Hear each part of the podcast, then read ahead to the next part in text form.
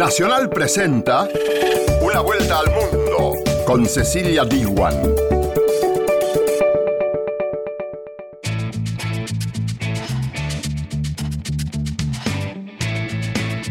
¿Qué tal? ¿Cómo estás? Bienvenidos a Una vuelta al mundo. Junto a nuestras emisoras asociadas Radio Nacional de España, Radio Francia Internacional, vamos a recorrer la actualidad del mundo.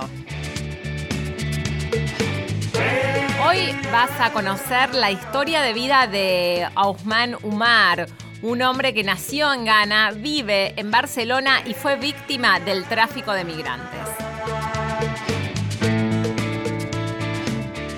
Radio Nacional de España analiza la actualidad de Arabia Saudita, un país donde los derechos humanos en general y de las mujeres en particular son una asignatura pendiente. A una semana de la ceremonia de los premios Oscar 2019, Radio Francia Internacional te cuenta cómo Roma, la película de Alfonso Cuarón, revolucionó México y te trae además el testimonio del afamado director. Estos fueron los títulos, ahora sí arrancamos con el desarrollo de Una Vuelta al Mundo. Una Vuelta al Mundo. Nacional, junto a sus radios asociadas.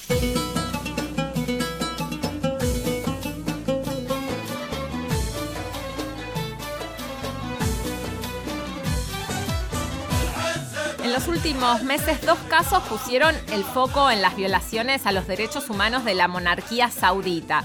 Primero fue el asesinato en Turquía del periodista saudí Jamal Khashoggi y luego el caso de la joven Raja Mohamed Al-Kamknoun que escapó de su familia cuando estaba de vacaciones en Kuwait. Según la ONG Human Rights Watch, el heredero del trono, el príncipe Mohammed bin Salman, es responsable de torturas, cómplice de crímenes en Yemen y posible autor intelectual del asesinato de varios disidentes. Una vuelta al mundo. Nacional, junto a Radio Nacional de España. Mohammed bin Salman ha ido acumulando poder desde la subida al trono de su padre, el rey Salman, primero como ministro de Defensa, después proclamado ya príncipe heredero, tres años en los que se ha ido tejiendo en torno a su figura un manto de reformismo en un intento por maquillar la maltrecha imagen de la ultraconservadora monarquía del Golfo a través de su más que publicitada Visión 2030 con la que pretende modernizar el reino. Pero la realidad, denuncian organizaciones de derechos humanos, es que dirige en la sombra Arabia Saudí con puño de hierro. Fue el asesinato de un periodista el que finalmente fijó el foco en la monarquía del Golfo, el escenario, el consulado saudí en Estambul. Recep Tayyip Erdogan, presidente turco. La información y las evidencias que hemos obtenido apuntan a que Yamal Khashoggi fue víctima de un cruel asesinato. Y aunque la sombra de Mohammed bin Salman ha planeado desde el día de la desaparición el pasado octubre, nada parece enturbiar las relaciones con Arabia Saudí, tal y como afirma Luciano Sácara, profesor de la Universidad de Qatar. Si la vida de miles de yemeníes que han muerto no han bastado para que se sancione, o para, para por lo menos que, se, que los países que proveen de armas a Arabia Saudí dejen de hacerlo, incluyendo España, ¿qué se puede esperar de un periodista que en definitiva es un disidente saudí, lo que demuestra a las claras que lo que es la libertad de expresión, la defensa de los derechos humanos y principalmente la, la libertad de, de la profesión de, de, periodista está últimamente muy desacreditada. Y es que Bin Salman es considerado además arquitecto de la guerra de Yemen que ha provocado la peor catástrofe humanitaria de la actualidad, pero su figura no parece estar en peligro en palabras de Javier Martín, autor del libro La Casa de Saud. Arabia Saudí es el tercer presupuesto mundial en compra de armas. Solamente Estados Unidos y China eh, invierten más dinero en armas en el mundo que Arabia Saudí y la mayor parte de esas armas saudíes proceden tanto de Estados Unidos como de los otros cuatro principales eh, exportadores de armas del mundo, que son el Reino Unido, Francia, China y Rusia, todos ellos miembros del Consejo de Seguridad. Y tras el asesinato de Yamal Khashoggi, ha sido una joven de 18 años la que de nuevo ha logrado atraer la atención internacional hacia Arabia Saudí. Rajaf Mohammad Al-Kunun huyó de su familia con destino a Australia y fue detenida en una escala en el aeropuerto de Bangkok. Atrincherada en una habitación de hotel, usó las redes sociales para denunciar su situación y la respuesta de muchos usuarios sacó a la luz su caso, logrando así la protección de ACNUR y poner el foco en el sistema de tutelaje que dirige las vidas de las mujeres saudíes y que explica Luz Gómez, profesora de estudios árabes de la Universidad Autónoma de Madrid. Que somete a las mujeres a una dependencia de por vida de un varón, bien sea su padre o una vez casadas su marido o incluso sus hijos. De esta manera ellas nunca son ciudadanos de derecho, desde las cosas más simples como acceder a la universidad, por ejemplo, a un trabajo, a un pasaporte para poder viajar, a emprender un negocio, tan condicionadas por esta normativa. Mohammed bin Salman copó titulares tras la decisión de levantar la prohibición de conducir a las mujeres tras años de lucha de valientes activistas como Manal al-Sharif. Creemos en una ciudadanía de pleno derecho para las mujeres porque la sociedad no es nada si las mujeres no son nada. The society is nothing if the woman Manal tuvo que acabar optando por el exilio, hostigada y perseguida. De las que permanecieron en el país, al menos una docena han sido arrestadas en el último año, en lo que la Oficina de Derechos Humanos de la ONU califica campaña de represión. Estamos perplejos porque, por un lado, vemos una apertura y reformas y, por otro, una campaña contra las personas que trabajan para lograr esas reformas. Por lo que hemos podido comprobar, las que se están llevando a cabo no afectan a los derechos políticos y civiles. La disidencia, la crítica, aún no es aceptada en el país.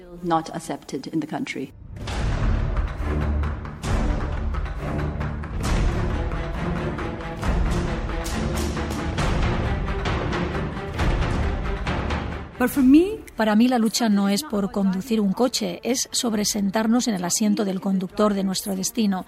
Es sobre ser libres no solo para conducir, también para vivir. Una vuelta al mundo. Por la radio de todos. Osman Numar a los 12 años se fue de Ghana rumbo a Barcelona y llegó a Europa después de atravesar la mitad de África en un viaje de 5 años. Cruzó a pie el desierto del Sahara, el mar, en balsa y vio morir en el camino a muchos de sus compañeros de viaje. En España estudió en la Universidad de Barcelona y hoy trabaja para proteger a los migrantes. Bienvenido, Osmar, aquí a Una Vuelta al Mundo. muchas gracias, muchas gracias. El 95% de las personas que migran de África mueren en el camino. ¿Qué lleva a una persona a intentarlo? ¿Qué te llevó a vos a intentarlo? Bueno, la verdad es que mi caso es un poco especial porque en mi pueblo sí que no teníamos mm, muchos recursos económicos, pero no moríamos de hambre. La verdad es que lo que me conmovió marchar de casa fue una pura curiosidad y esto me llevó de marchar de mi casa a los nueve años a la ciudad. Finalmente acabé marchando fuera del país a los 13 años de camino hacia Libia, donde de camino me caí en manos de la mafia y en fin, que es un camino unidireccional que una vez empiezas ya no hay, no hay vuelta atrás. O sea, llegas o mueres del camino. Tardaste cinco años en llegar a Europa, empezaste a los 13. ¿Cómo fue esa travesía en el desierto? Vos decís que fue la peor parte. Que son situaciones muy, muy, muy inhumanas lo que ocurre en estos caminos, como que nadie lo ve. El holocausto que ocurrió en la Segunda Guerra Mundial, desgraciadamente, hoy en día sigue ocurriendo de otras maneras, pero sigue ocurriendo, ¿no? En, el trayecto de cruzar el desierto de Sahara, pues la verdad es que eh, caímos en manos de la mafia que nos abandonaron en el medio del desierto, unos 46 personas, donde la verdad es que la vida fue muy, muy, muy, muy dura es que no teníamos nada de comer ni beber y también el, la razón es que nos dijeron que nos llevarían con unos cuatro por cuatro para mm. cruzar el desierto, que perderíamos tres días. ¿Y cuánto tardaste? Pero pues tardamos 21 días en total. pero a los cinco horas ya nos abandonaron. Nos dijeron que bajáramos, que iban a buscar gasolina y que los vendrían a buscar, pues no aparecieron. Estuvimos 24 horas esperando y no volvieron. Y el día siguiente un chico del grupo se levantó y dijo, yo conozco el camino de aquí hacia Libia porque esos ladrones nos han abandonado. Eh, empezamos a seguirle y nos dijo que si le tenemos que seguir, que le tenemos que dar dinero, aprovechó de sus conocimientos de desierto para subsidiarnos las cuatro monedas de dinero que nos quedaban en los bolsillos, ¿no? ya que cada dos, tres días paraba y pedía más dinero. ¿Y de esos 46 que estaban con vos, cuántos llegaron con vida?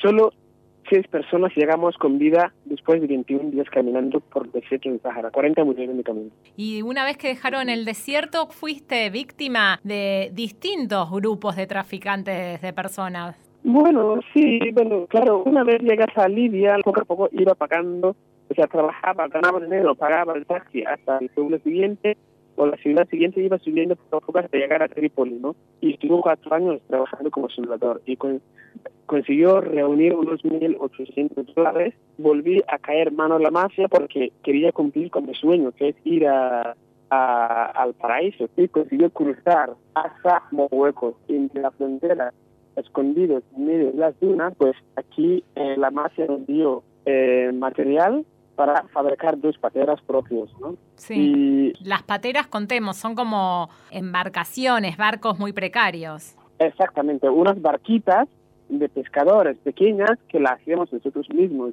Obviamente traen un técnico, una persona que se supone que sabe hacerlo, que es árabe, eh, entonces él da órdenes para que nosotros aportamos la mano de obra para hacerlo.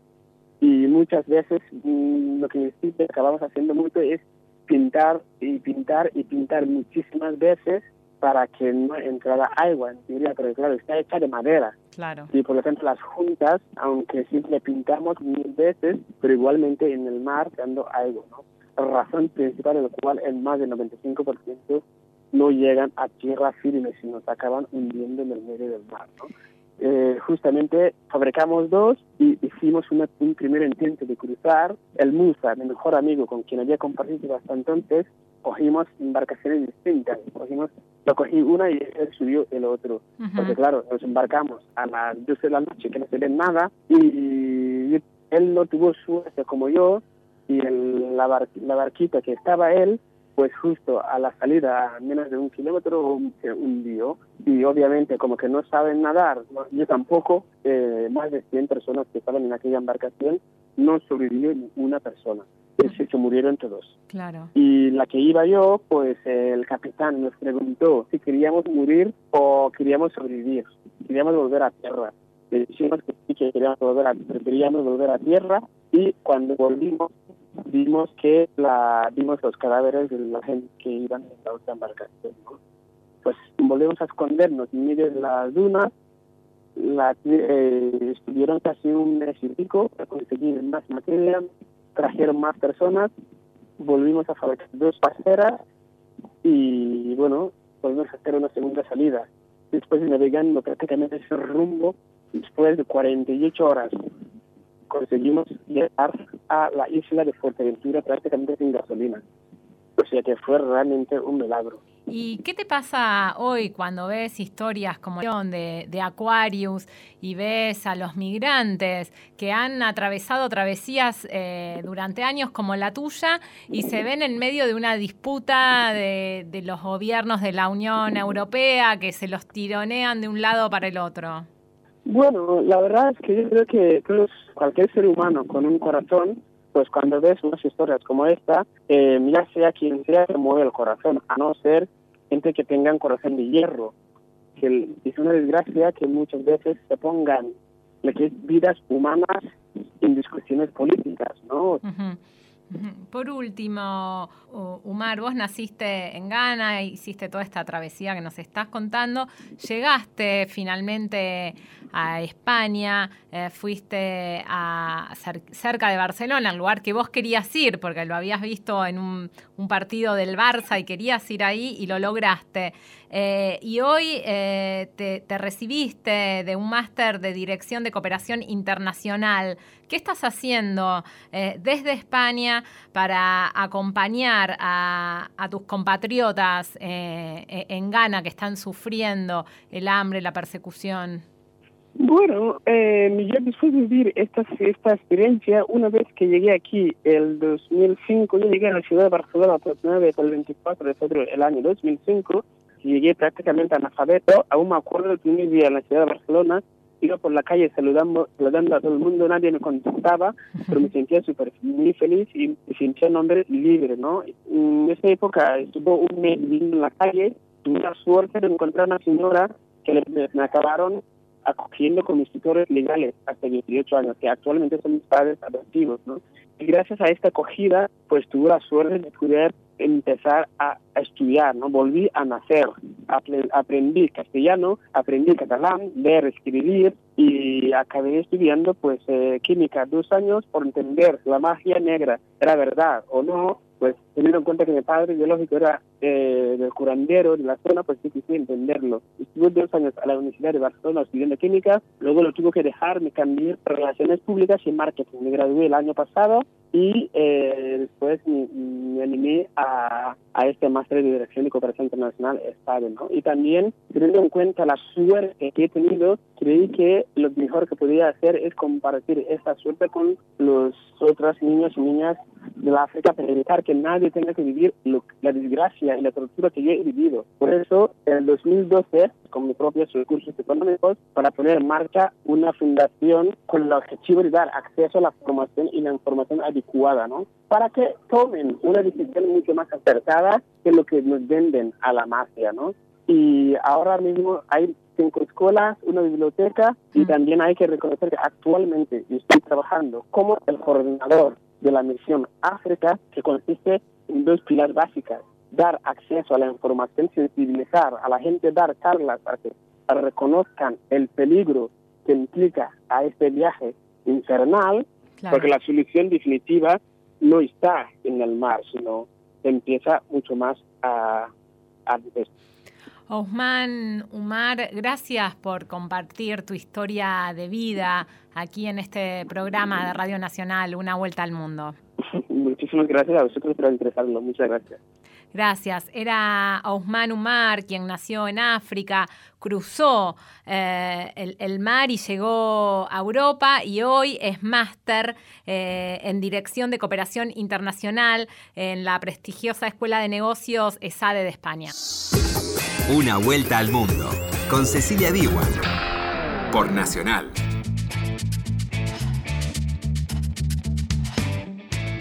Seguimos aquí en Una Vuelta al Mundo. Gracias por escucharnos en todo el país a través de las 50 emisoras que tiene Radio Nacional y también por la M870. Te cuento también que hacemos este programa junto a Cristian Brennan en la producción y a Ignacio Guglielmi en la operación técnica. Seguís en Una Vuelta al Mundo por Nacional.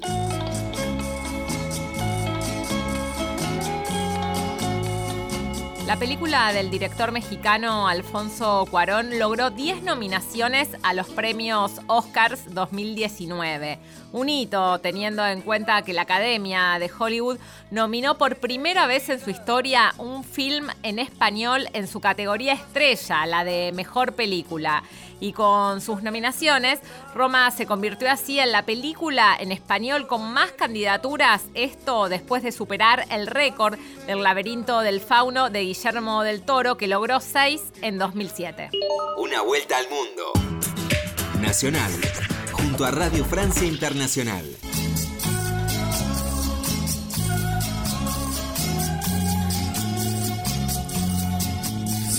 Y esta es parte de la banda sonora de Roma, la cinta de Alfonso Cuarón de plena actualidad.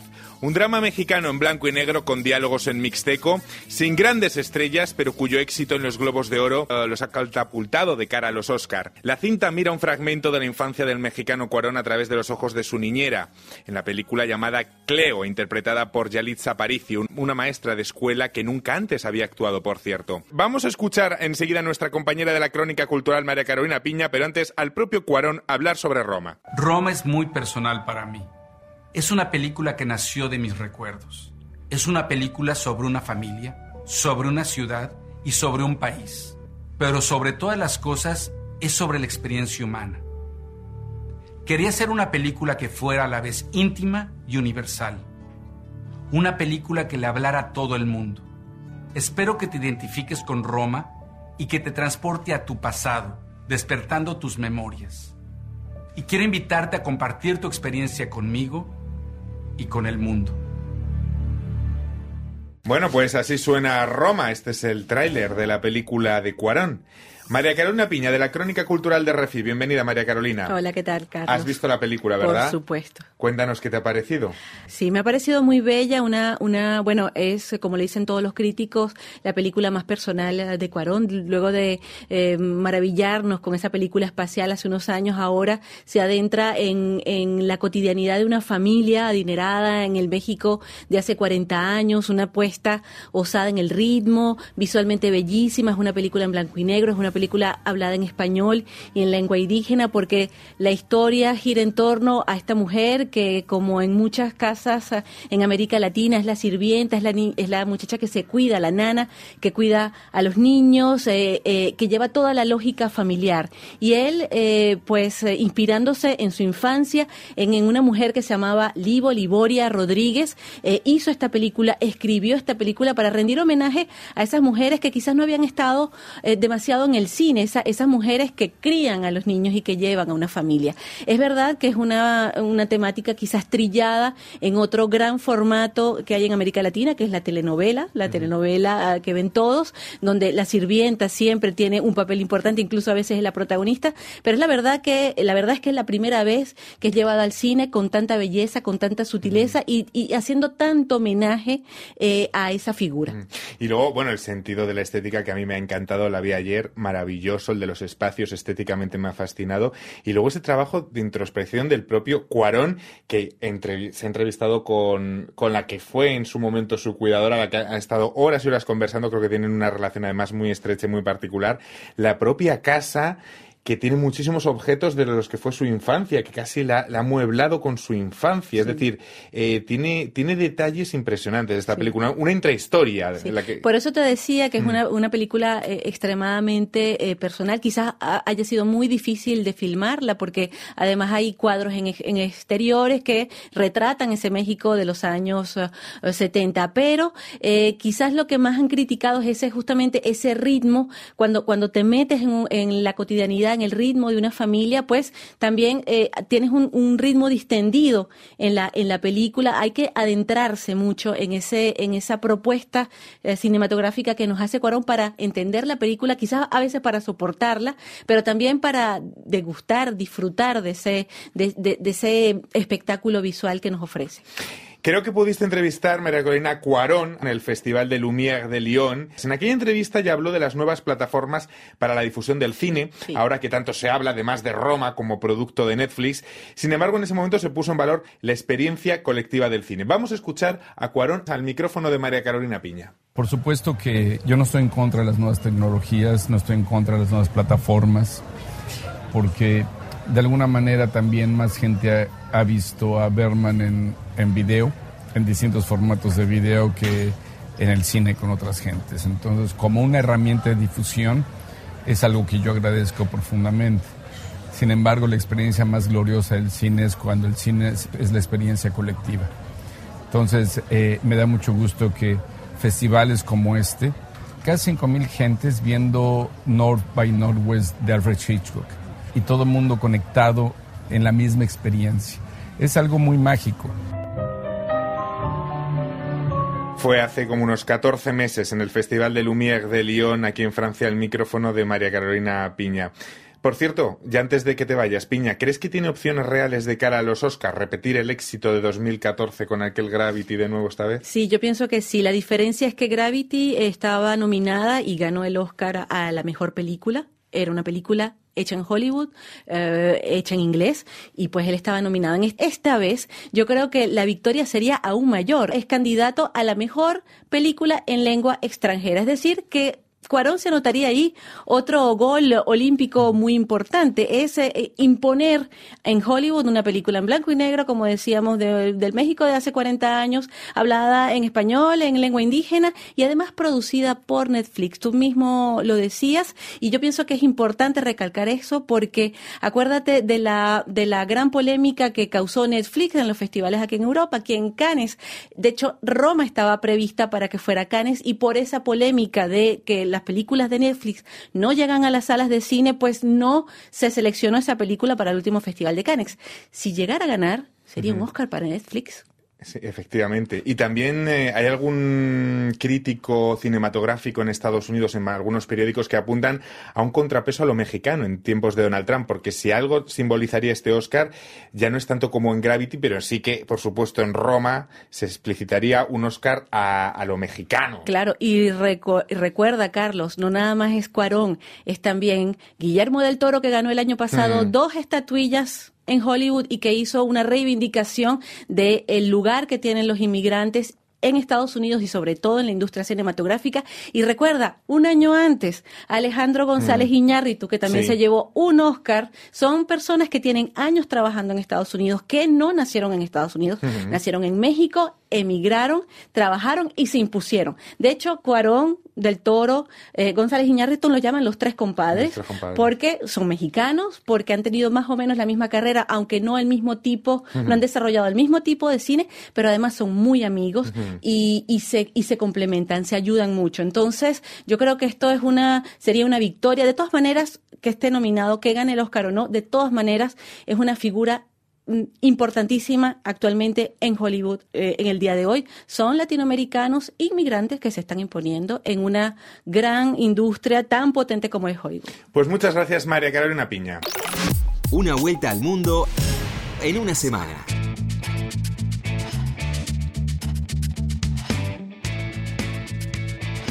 Esto fue una vuelta al mundo. Te invito a que continúes aquí en Radio Nacional. Nosotros nos reencontramos la semana que viene.